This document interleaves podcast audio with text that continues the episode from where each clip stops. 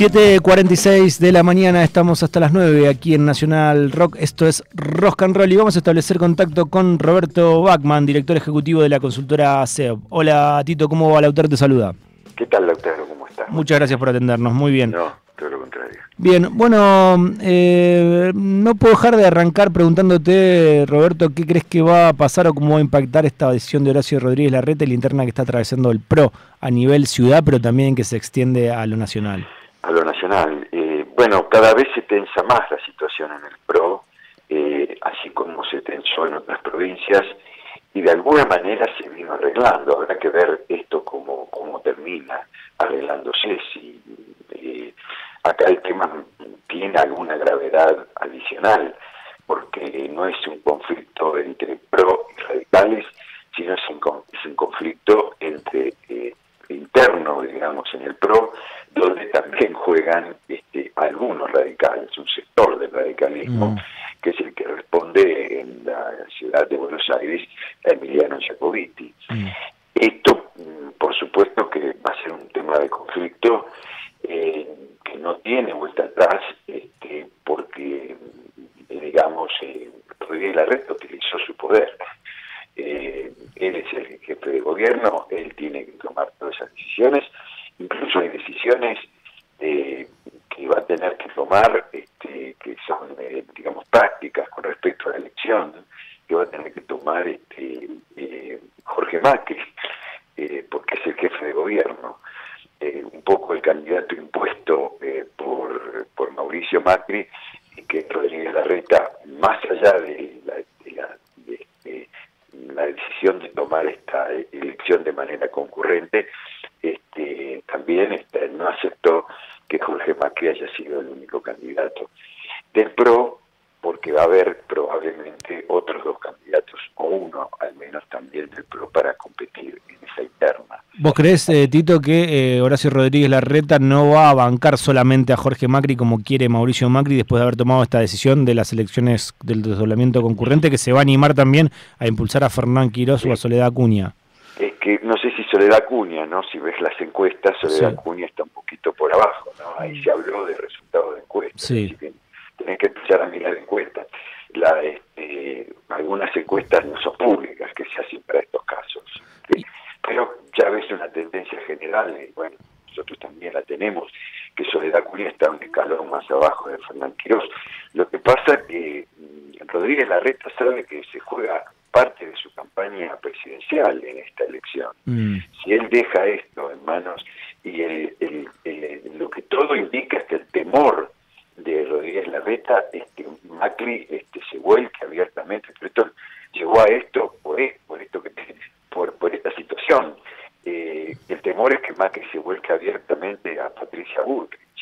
Y, y Rodríguez Larreta necesita hacer más diferencia de la que está haciendo hoy en la ciudad de Buenos Aires, porque eh, hay unas hay zonas del interior donde este, Patricia Bullrich está ganando, especialmente en la zona de las grandes ciudades ¿no? Rosario, eh, Córdoba, Mendoza, eh, Tucumán. Tito, ¿y vos crees, en realidad crees no, cómo está el tema de encuesta en relación a um, Fernán Quirós y Jorge Macri? ¿Hay, una, ¿Hay un comparativo de eso? Hay, sí, hay distintas versiones con respecto a eso. Este, que están más arriba, más abajo. Fernán Quirós está muy bien, Fernán Quirós está muy bien, eh, y el que está mejor, el que está mejor que, Fernán Quirós es este eh, Martín Lustó. Por eso es tan importante para, para Rodríguez Larreta que Martín Lustó participe, porque Martín Lustó puede asociarse mucho más a la candidatura eh, presidencial de, este, de Horacio Rodríguez Larreta es lo que puede hacerlo Jorge Macri. Mm. Entonces, eh, darle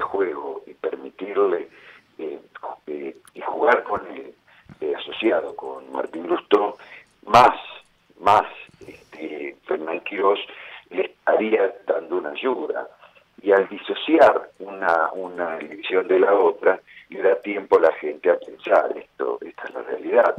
Eh, más allá de que puede ser mucho más rápido de lo que se pensaba, habrá que verlo, ¿no, Maite? Todavía hay muchas cosas por definir, si va a ser en el mismo cuarto oscuro o van a tener que separar dos cuartos oscuros. Me parece que lo del cuarto oscuro teniendo una... Un, es que las máquinas al lado, no, en, el mismo cuarto, no sé si va a poder funcionar. Mm. Esto por ley, ¿eh? no, no por, por un tema práctico pero bueno, la elección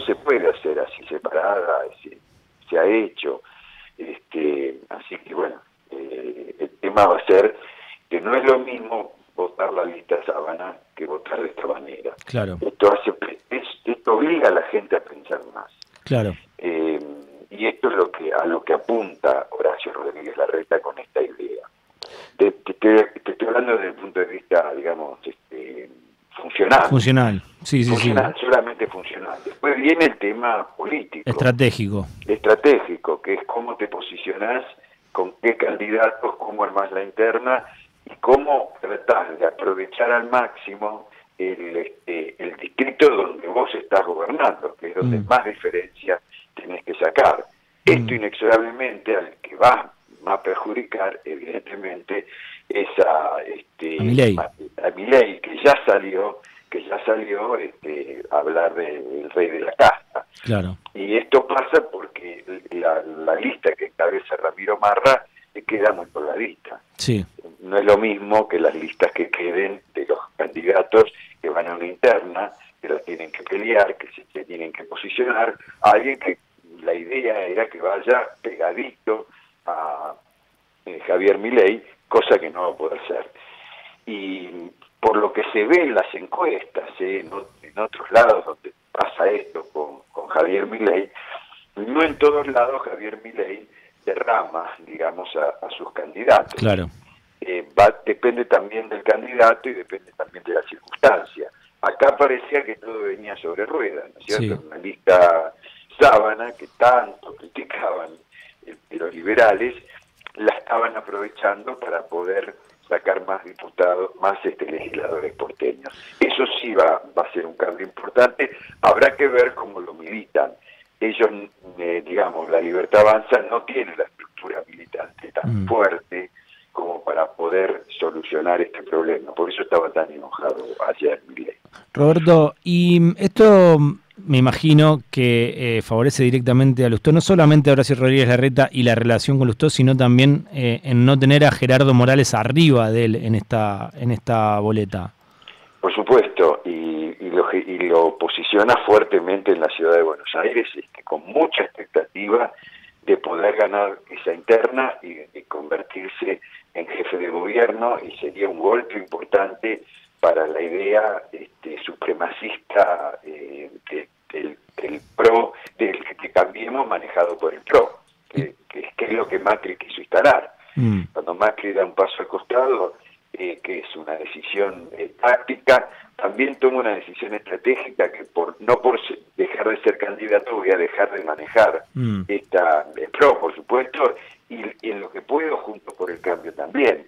Entonces esa decisión supremacista PRO eh, estaba en la, en la, decisión unimodal este, eh, de tomar como si fuera una empresa, ¿no? como que el CEO decide que este va a ser el gerente, eh, este es el gerente que va a ocupar este cargo. y esto este, es lo que está puesto en juego acá. Mm. Y esto le da muchas más probabilidades a, a Martín Lustó de ganar esa interna. Por supuesto, las encuestas ahora son fotos anticipadas y hay que empezar a jugarla eh, van a pasar muchas cosas en muy poco tiempo, pero van a pasar. Y ahora viene la campaña, la gente tiene que tomar la decisión en serio. Este, eh, ya, ya, ya tiene conciencia que el mes que viene ya estamos eh, muy cerca de las elecciones. Ah, ya el 13 de abril, esta decisión la tenía que tomar antes del 13 de abril.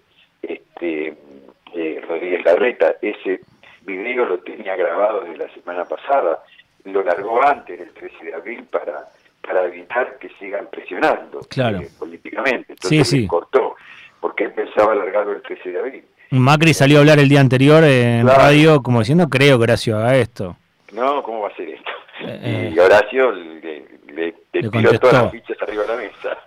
¿Cómo está el comparativo, Tito, entre eh, Lustó y Jorge Macri? Está mejor eh, Lustó que Jorge Macri al día de hoy. Está un poco mejor Lustó que Jorge Macri. No hay grandes diferencias, pero está un poco mejor Lustó que Jorge Macri.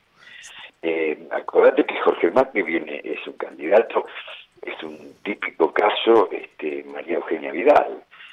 Es un candidato que viene de la provincia de Buenos Aires, tiene de ser por dos eh, periodos consecutivos elegido intendente de Vicente López y se pasa a la ciudad y se pasa a la ciudad así de golpe y hay y hay un tema que todavía no está cerrado eh, está que digamos que puede pasar que se judicialice claro eso te iba a preguntar eh, este, la, su participación eh, Carrió lo denunció ¿qué tiene que tener cinco años de localía en la ciudad? Me parece que es más de dos. Más de dos, ok. Más de dos. Y no los pero no los tiene, no los tiene.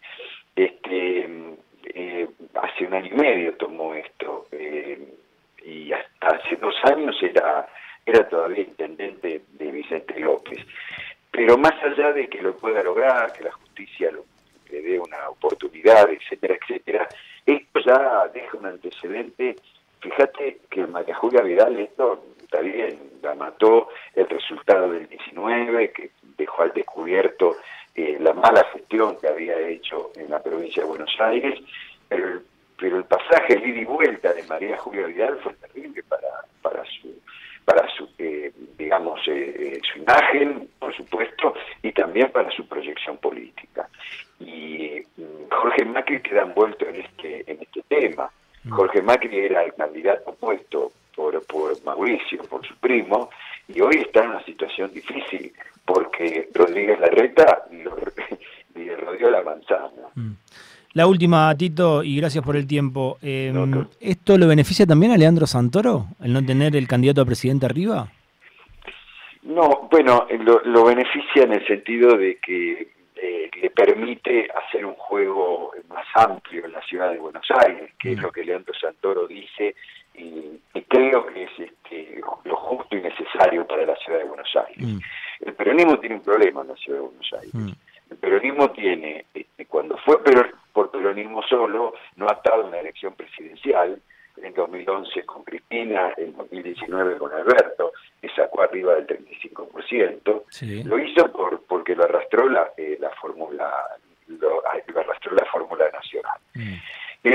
eran momentos diferentes. Cristina que tenía todo el escenario para ella, que jugó en esa cancha eh, ocupando todo, toda la cancha, y en 2019 donde Alberto, bueno, y el, Alberto este, manejó, digamos, este, la unidad del peronismo para poder este, ganar las elecciones y lograr un buen resultado, perdiendo, ellos sacaron 55%, por 54%, pero Alberto sacó casi 36% en la ciudad de Buenos Aires, que es un buen resultado para la ciudad de Buenos Aires. Mm. El peronismo estaba condenado a sacar entre 21 y 24%, dejemos la elección de Heller solo, que quedó mucho más abajo. Mm. Y ese peronismo de 24% es el peronismo de la tristeza, digamos, para, eh, para el peronismo. es un resultado muy exiguo. Lo que está buscando Santoro es una, una alianza, está buscando un frente un poco más independiente del nacional. Esto le conviene, claro que le conviene. Ayer lo explicó con más claridad en el programa del gato, este, donde él planteaba este, un frente que no solamente sea político, sino que sea un, frente social y cultural, mm. en donde invita a todos este, otros pequeños este, partidos, pequeños este, eh, movimientos o otros tipos de movimientos este, más minoritarios o más mayoritarios a componer este gran frente sociocultural. Y eso entonces eso sería oponerle este, no el peronismo solo, sino este, el peronismo más otras instancias culturales, donde entraría lo que puede quedar del progresismo, digamos, si lo querés llamar de alguna manera.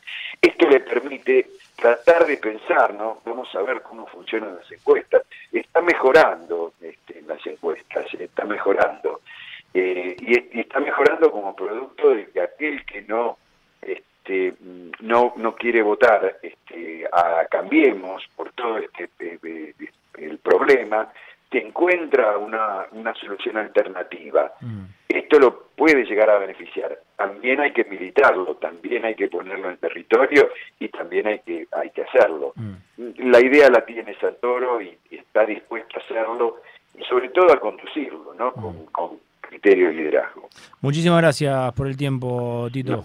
No, todo lo contrario, hasta pronto. Abrazo grande. Roberto Bachman, director ejecutivo de la consultora SEOP.